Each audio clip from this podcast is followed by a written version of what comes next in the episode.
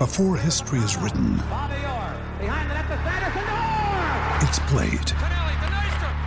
Before it's frozen in time, it's fought one shift at a time.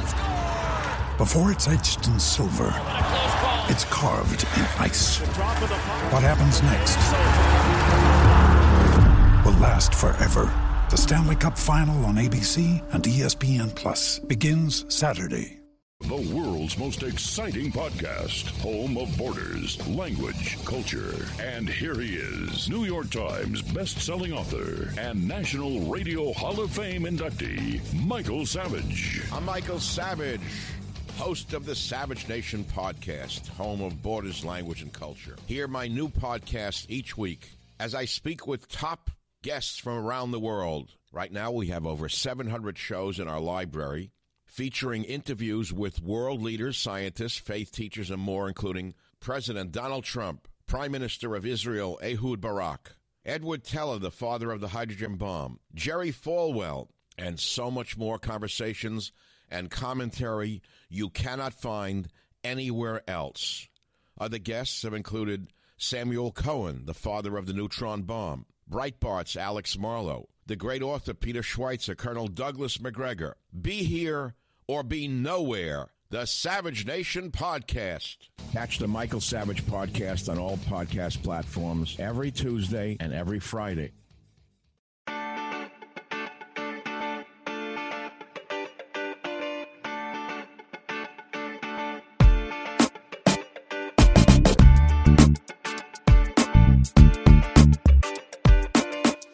Desde el bar, edición mundialista. ¿Cómo están? Ojalá que se oiga bien. Estoy grabando aquí en Insurgentes, así que digo, por suerte es festivo y no, no está tan grueso el ruido como otras veces. Y está muy vacío, pero pues ojalá que no haya demasiado ruido como ahora que pasó en el club. Pero bueno, yo soy Martín del Palacio y vamos a hablar del Mundial. Hoy va a ser un día un poco particular porque lo vamos a hacer a dos voces. O sea, yo voy a hablar de los primeros dos partidos, Luis va a hablar del tercero y el partido de México. Y bueno, pues eso es, así es como va a estar.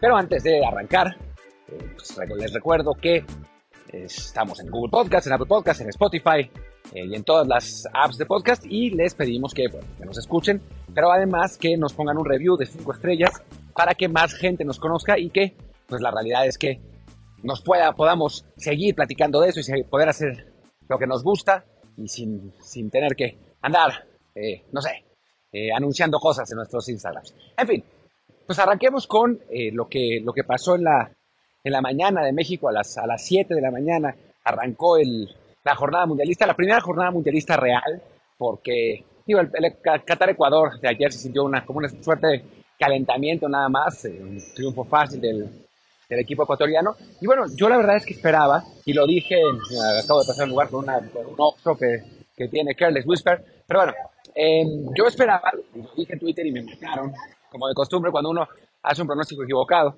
Yo esperaba que, que Irán le impusiera resistencia a Inglaterra.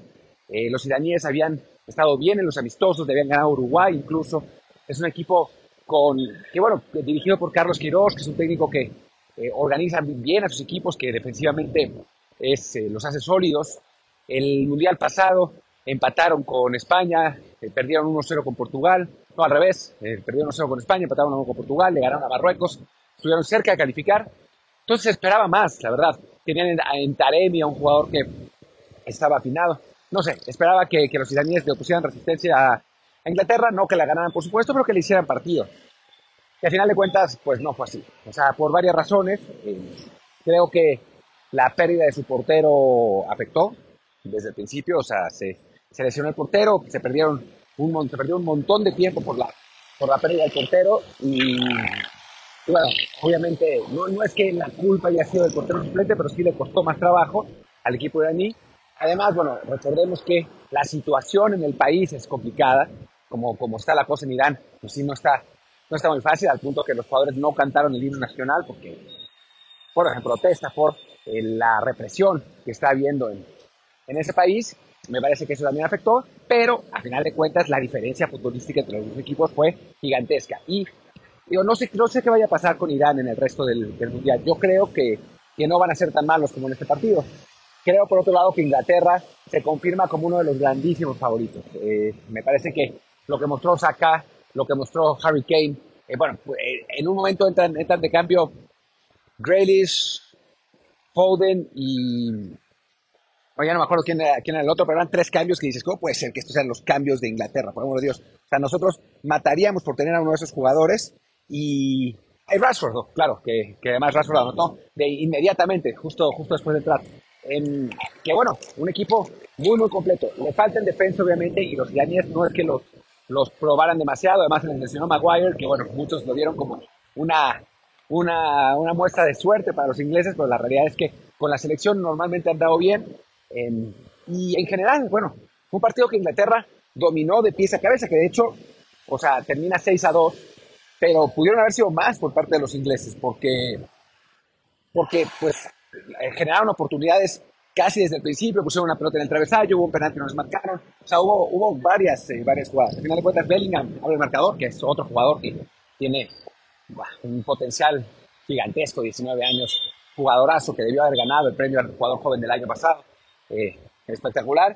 Eh, y después, bueno, eh, después Sterling anotó, después otra vez acá marcó el, 4-0, Rashford 5-1 y Grealish cerró la, la cuenta el 6-1 este equipo inglés pues no pudo haber arrancado mejor, eh, esa es la realidad. Normalmente a Inglaterra le cuesta los arranques. Eh, cuando está en un grupo con Estados Unidos históricamente le cuesta mucho.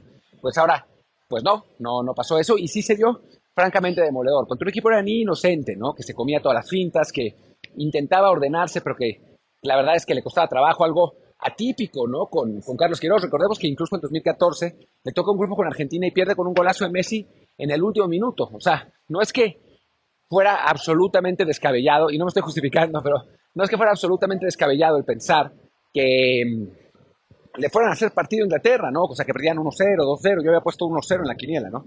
Digo, por suerte nadie puso 6-2, así que no creo que nadie le haya acertado el marcador exacto, pero la realidad es que sí se vio una diferencia notable y a un equipo inglés que la realidad es que, digo, primer partido contra un rival no muy fuerte, pero se confirma, creo, como uno de los grandes favoritos del torneo.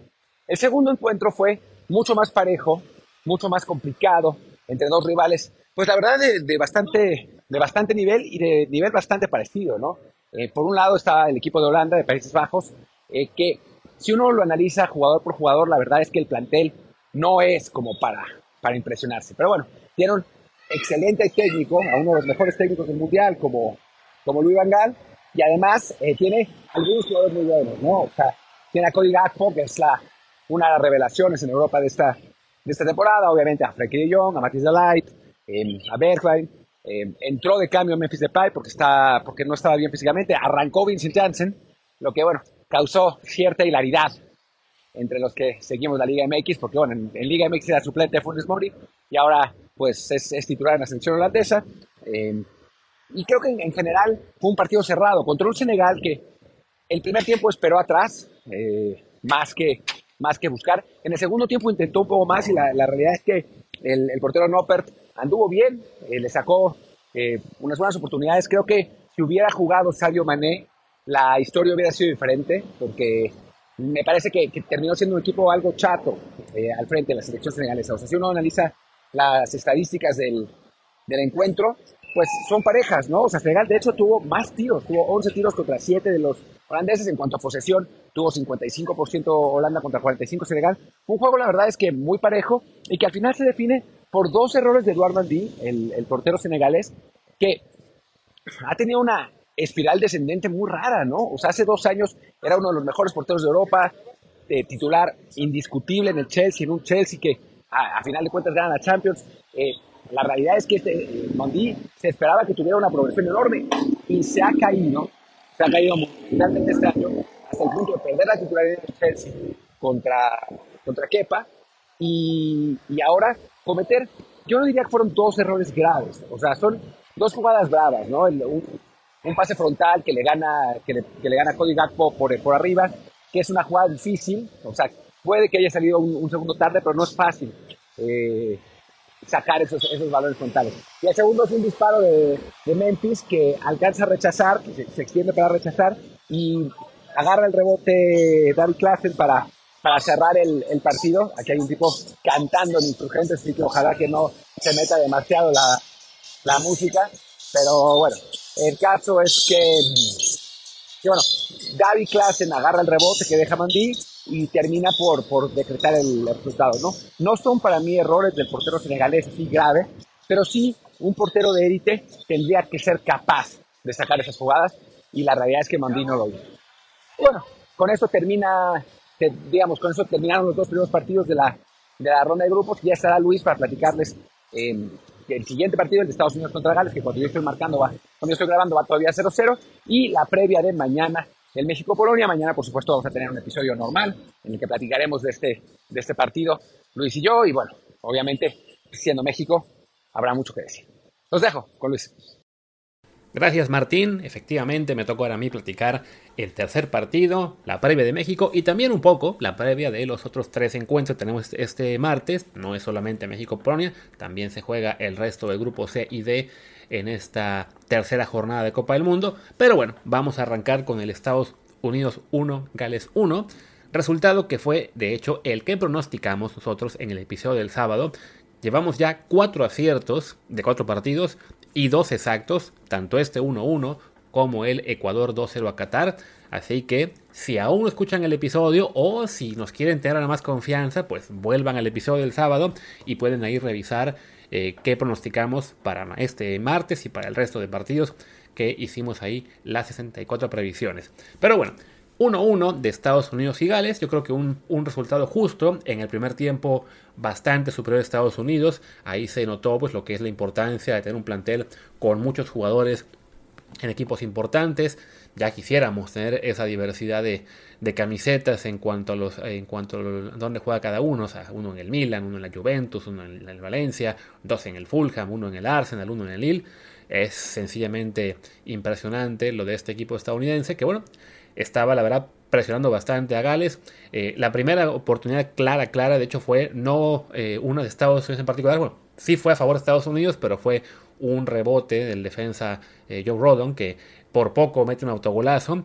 para su buena fortuna el portero Hennessy alcanzó a rechazar y en esa misma jugada estuvo todavía cerca Sargent de, lograr el, primer gol de Gales, bueno, de Estados Unidos consigue Gales, digamos, este, pues sobrellevar la peor parte, esos primeros 20, 25 minutos, y ya cuando el encuentro parecía estar un poco más equilibrado, una muy buena combinación de Christian Pulisic y Tim Wea, eh, y no fue solamente que Pulisic le dijera a Wea, hey, métela. De hecho, a lo mejor se lo dijo, pero antes de eso le dio el pase, un muy buen servicio filtrado que lo deja solo y define bien ante el portero galés para lo que era hasta ese momento un 1 a 0 justo para Estados Unidos, que vaya, les digo, en el primer tiempo básicamente tuvo la posesión 2 a 1, controló mucho más esta la pelota en cuanto en el campo del, Gal, del de Gales, tuvo más ataques, más ataques peligrosos, todo lo que ustedes puedan pensar ahí de estadísticas eh, avanzadas o no, la verdad es que sí, los estadounidenses estaban jugando mejor.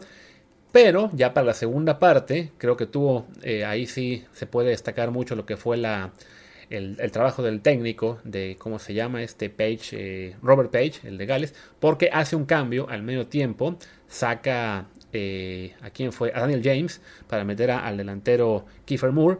Esto como que le dio más libertad a Gareth Bale, o a lo menos lo, le, quitó presión de estar adelante, como que lo, lo, liberó, digamos. Estuvo más, más, este, más libre en el campo Gareth Bale.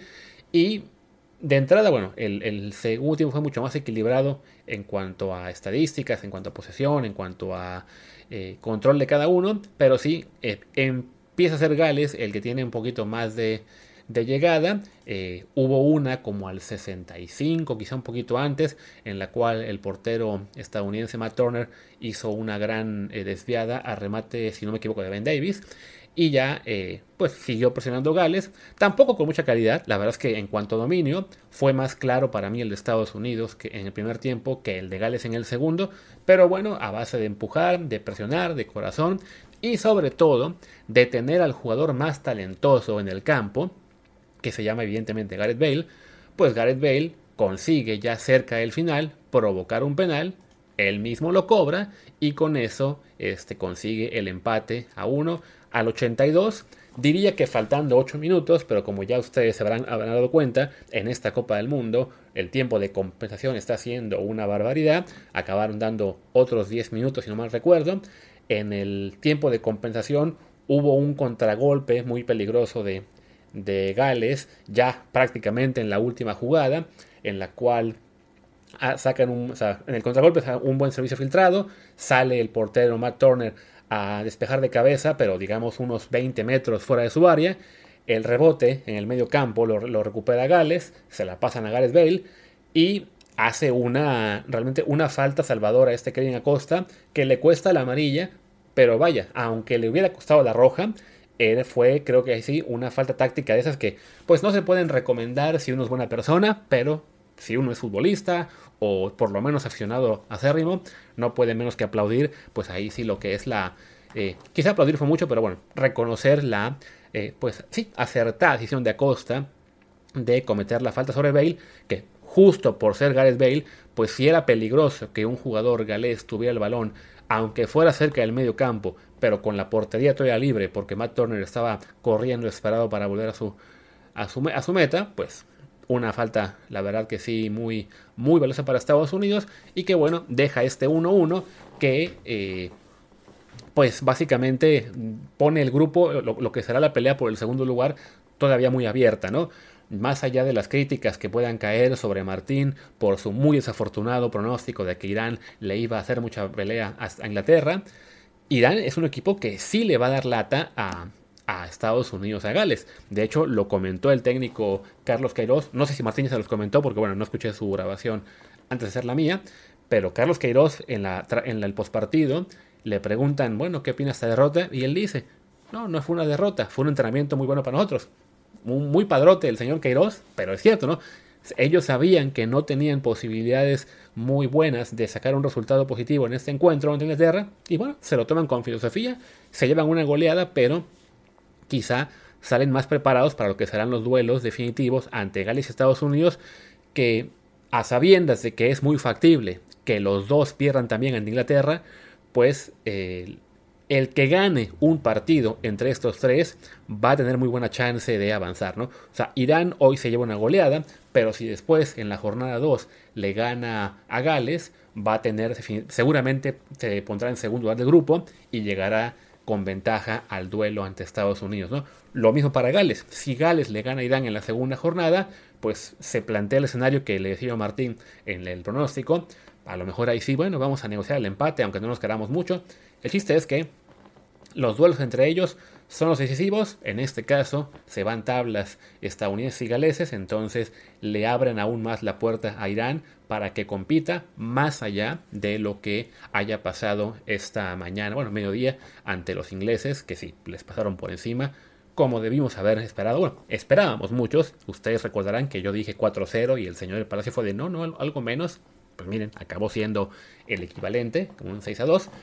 Y bueno, este grupo por lo pronto está muy abierto, pero sí, este, no, es bueno ni para Gales ni para Estados Unidos este marcador porque, les digo, pues le, abre un poquito más la, puerta a, Irán de competir, ¿no? Y bueno, ahora sí, hablemos ya de lo que serán los juegos de mañana. Primero, muy rápido, tenemos cuatro partidos, los grupos C y D. El primero, el que abre la jornada, no entiendo muy bien por qué, es el Argentina-Arabia Saudí. Ese va a ser, si no me equivoco, a las 11 de la mañana tiempo de España, o sea, las 4 de la mañana de México, creo, o sea, las, ¿qué serán? 7 de Argentina. ¿Por qué los mandan a ellos al turno de, de, la, de la mañana? No lo entiendo, porque además es Argentina. Hubiera tenido un poco más sentido poner el Dinamarca-Túnez primero, que ahí sí, a ambos países les tocaba de día en horario que además pues es un partido digamos no tan atractivo pero bueno el chiste es que se abre con Argentina Arabia Saudí. Había una foto corriendo ahí del tobillo de Leo Messi supuestamente de que estaba muy hinchado y no sé qué. Él dice que no tiene nada. Da igual. Es el duelo más disparejo del grupo y de los más disparejos de esta primera ronda. No voy a predecir un 6-2 porque vaya, es complicado golear a cualquier equipo y en el juego de Inglaterra-Irán pues también este, estos 6 goles son un poco un accidente, o sea, se abre la lata muy temprano y se desfonda Irán, pero de que Argentina le puede meter una goleada a Arabia Saudí, se la puede meter, ¿no? Entonces bueno, no hay mucho más que decir de ese juego, va, les digo, ¿no? 4 de la mañana, tiempo de México, si no me... Ah, no, sí, va por tele abierta, tanto por el 5 como por el 7, así que pues pongan la tele y listo, no se compliquen la vida, no tiene caso que estén buscando opciones de stream o cosas por el estilo. Y después, a, mi una de la, a mis 2 de la tarde, o sea, las 7 de la mañana, tiempo de México, tenemos el segundo duelo entre Dinamarca y Túnez. Partido que Martín y yo dimos como favorito a Dinamarca. Creemos que es un equipo que tiene mucho potencial. Yo les decía, ¿no? Creo que le puede ganar a Francia otra vez. Ya le ganó Nations League. Eh, no. Y bueno, si acaso, de lo que podemos estar pecando muchos es de no haberle hecho mucho caso a Túnez como selección, pues porque tenemos esa costumbre de ser una pues una prensa muy eurocéntrica, incluso cuando, cuando hablamos de la prensa latinoamericana, nos fijamos básicamente en lo que hizo nuestra selección y las europeas, pero bueno, los africanos son siempre eh, equipos eh, que tienen talento, que son peligrosos, que desafortunadamente no han eh, rendido muy bien en Copas del Mundo, pero que siempre puede haber alguno que, que ¿no? Túnez, recordemos, ya en lo que fue el Mundial de 2018, eh, consiguió una victoria, dos derrotas. No recuerdo ahora mismo en qué grupo estaban. Lo voy a checar rápido nomás para no, para no quedarme con la duda. Vamos a ver, estaban en el grupo de... No, no en el D, sino en el grupo G. Bueno, le ganaron a Panamá. No es mucho, no es esto tampoco una gran este, eh, prueba, pero por ejemplo, ante Inglaterra estuvieron muy cerca de conseguir el empate. Al final perdieron 2 a 1 con un gol de último minuto. Ante Bélgica sí se desfondaron, quedaron 5 a 2. Pero vaya, es en un mundial cualquier equipo de estos pequeños te puede dar un susto. Eh, no, no hay que creerse esos discursos de que, ah, ¿para qué va Irán? Bueno, pues Irán el mundial pasado, ya ven, ¿no? Le empató a, a España y, perdió por mismo con Portugal y estuvo cerca de calificar, así que pues bueno, Túnez en este caso es un equipo que sin ser una, una potencia, tampoco demos por sentado que les va a ganar Dinamarca, aunque sí, nuestro pronóstico es que lo va a hacer, ¿no? que el equipo danés es mucho más fuerte y debería solventar este encuentro. El siguiente partido es el de México, me lo salto un segundo y me paso al de, al de Francia. Ese juego va a ser el de las... ¿Qué va a ser? Mis 8 de la noche, o sea, la 1 de la tarde tiempo de México. Si no me equivoco, es el partido que sí va por únicamente por plataformas de paga. El de Dinamarca también va por tela abierta. Entonces, bueno, en Francia-Australia, pues aquí la duda es qué tan duro le va a pegar al equipo galo el, pues la cantidad de, ausencias, ¿no? Ya en el camino al mundial se, se quedó fuera Kimpembe, se quedó fuera Nkunku, se quedó fuera Pogba, se quedó fuera Kanté, ahora Benzema el sábado. Pues para cualquier otro equipo definitivamente eso ya serían golpes mortales, ¿no? Francia aún tiene un plantel realmente vasto. Quizá en el medio campo es donde ya empezamos a ver un poco de, debilidad, sobre todo porque los, que van a jugar ahora son jugadores muy jóvenes.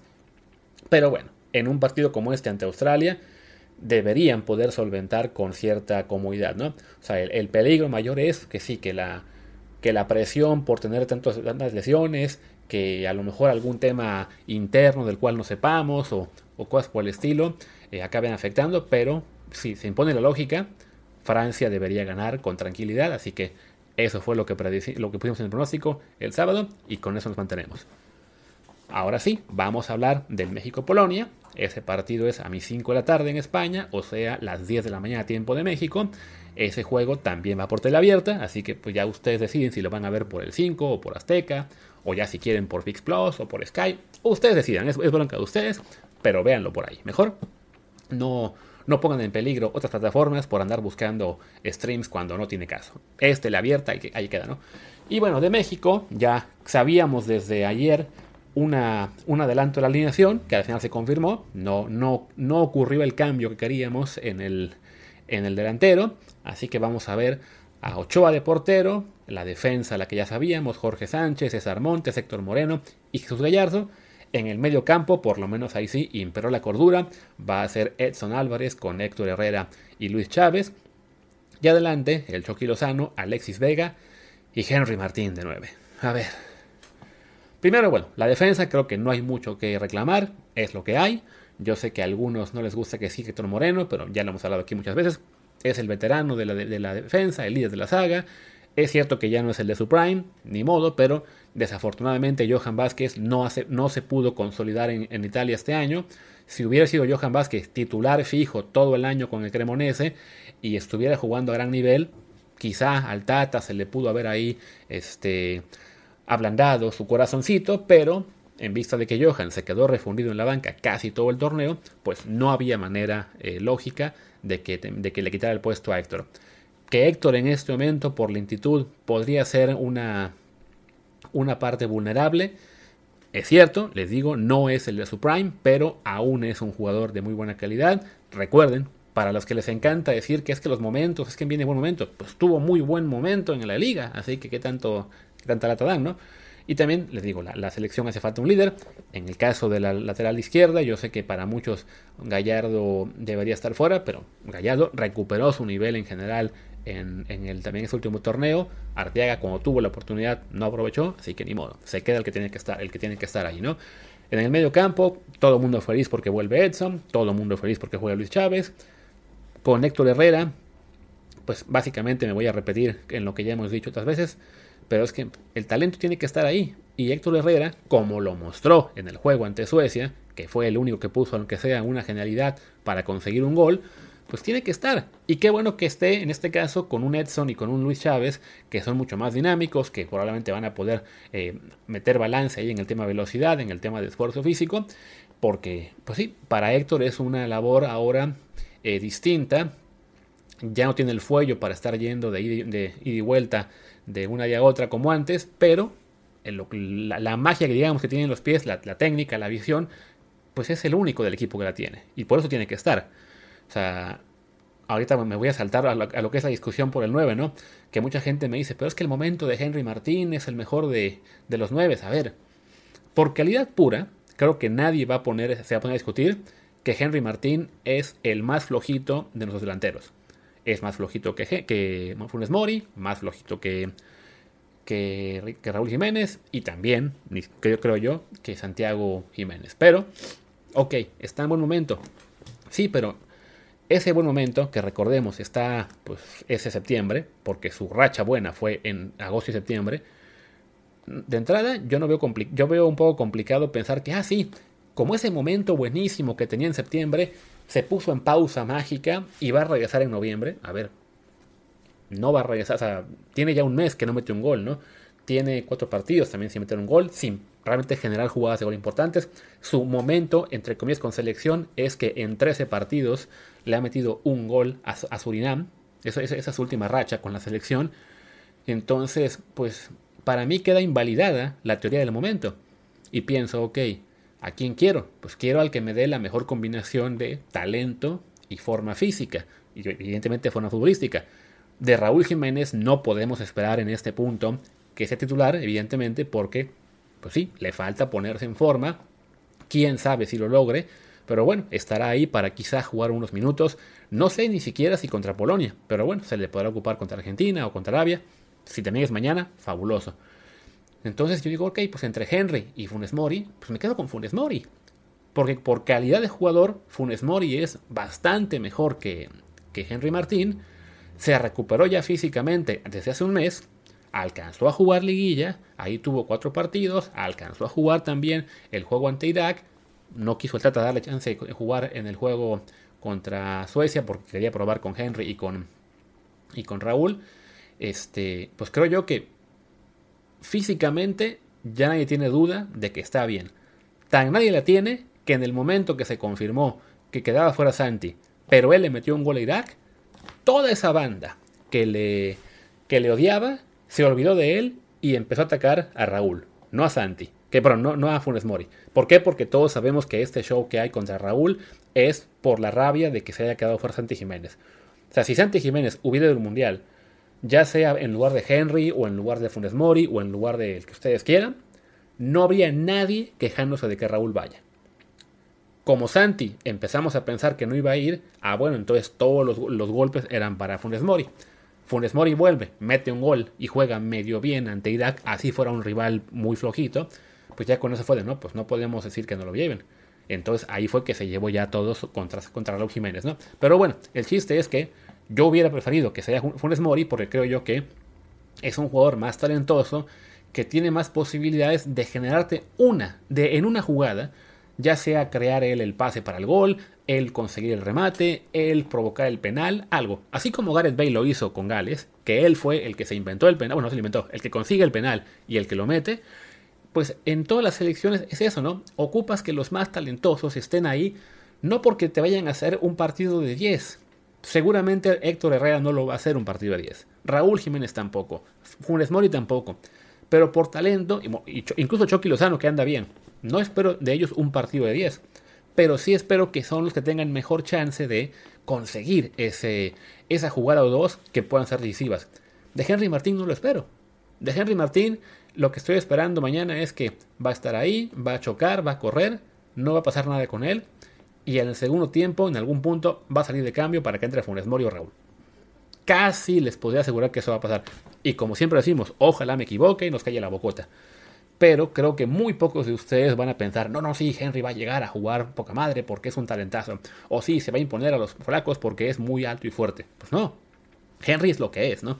Entonces, en el medio campo, volviendo a, este punto, con Héctor Herrera es lo mismo.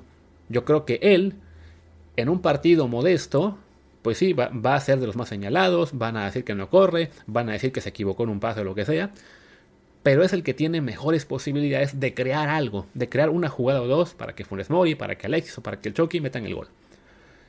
Entonces, si nos va a dar un partido en promedio de 5.5 de calificación, pero va a tener dos jugadas de 10, me quedo con eso antes que tener ahí, no sé, a Eddie Gutiérrez, que a lo mejor me da un partido de 7, pero todo el partido es de 7 y no acaba haciendo diferencia. Entonces creo que esa es la, justificación o la lógica que se sigue al meter a, Héctor Herrera en el 11 inicial. Y por lo mismo me sorprende tanto que el Tata se la juegue con Henry Martín en el, en el puesto 9 cuando un Funes Mori podría ofrecer más. Y sobre todo el hecho de que eso, ¿no? De que Henry Martín, pues su mentado buen momento cada vez está más lejos. No, no es un momento que venga de ahora, sino de ya hace dos meses desde septiembre que metió muchos goles. En octubre le metió al Puebla 3, pero bueno, fue una serie en la que el América metió 11 goles o algo así. No, no, es, no es por minimizar, pero vaya. No es lo mismo estar en una, en una, serie de liguilla en la cual tu equipo es muy superior hombre por hombre al rival y claro, te aprovechas para meter tres goles, a estar en un mundial con un equipo que está básicamente parejo con el tuyo, que tiene jugadores más altos, más rápidos, más fuertes, mejores que tú en la mayoría de casos, entonces, pues no, no me da confianza ver allá a Henry Martín. Y creo yo que, digo, quizá debía ser el ejercicio de mirar todas las alineaciones de México en los mundiales, pero por lo menos del 11 inicial del primer partido de una Copa del Mundo, desde el 94, creo que ningún jugador me causaba menos entusiasmo Henry Martín desde el cadáver Valdés. Quizá estoy siendo muy duro, quizá ustedes piensen que es una locura, quizá digan que, ay, es que eres antiamericanista. Estoy diciendo que vaya Raúl y estoy diciendo que vaya Ochoa y estoy diciendo que vaya Son Álvarez. No sé por qué dirán que soy antiamericanista, que lo soy, pero en tema selección me vale, me vale madres quién sea el jugador que juegue, ¿no? Por su club. Me interesa que juegue su mejor selección y ya. En fin, para mí lo de Henry Martín sí es algo que me, me inquieta mucho. Me espero que haga muy poco y acabar viéndolo sustituido en el segundo tiempo. Y de pronóstico, pues ya lo dijimos en el sábado, yo creo que México y Polonia van a empatar. También, ojalá nos equivoquemos, ojalá sea Polonia, perdón, ojalá sea México el que salga con un gran partido, rompa el cerrojo polaco, que Lewandowski tenga otro mal encuentro. Recordemos que Polonia se ha especializado en hacer malos mundiales y malas euros en toda la década que está con ellos Lewandowski, así que esperemos que se mantenga esa tónica y, siguen siendo la excepción eterna del fútbol europeo. Y pues ya, creo que es suficiente. Martín habrá grabado creo que 8 o 9 minutos. Yo llevo ya casi 25. Así que ya pasamos de la media hora. Y pues yo todavía tengo que editar esto y después cenar. Así que señores, muchas gracias. Mañana nos escuchamos ya después del partido con todos los comentarios. Y los invito a qué más. Bueno, por ahora solo eso. Todavía no les puedo decir oficialmente una noticia, pero bueno, entonces mañana acompáñenos en el episodio con la reacción del Polonia contra México y claro, los demás partidos de la tercera jornada del Copa del Mundo. Pues muchas gracias, yo soy Luis Herrera, mi Twitter es arroba luisrha, el del programa es arroba desde el bar POD, desde el bar pod, en Telegram por supuesto, ahí estamos en desde el bar podcast. Muchas gracias y hasta mañana.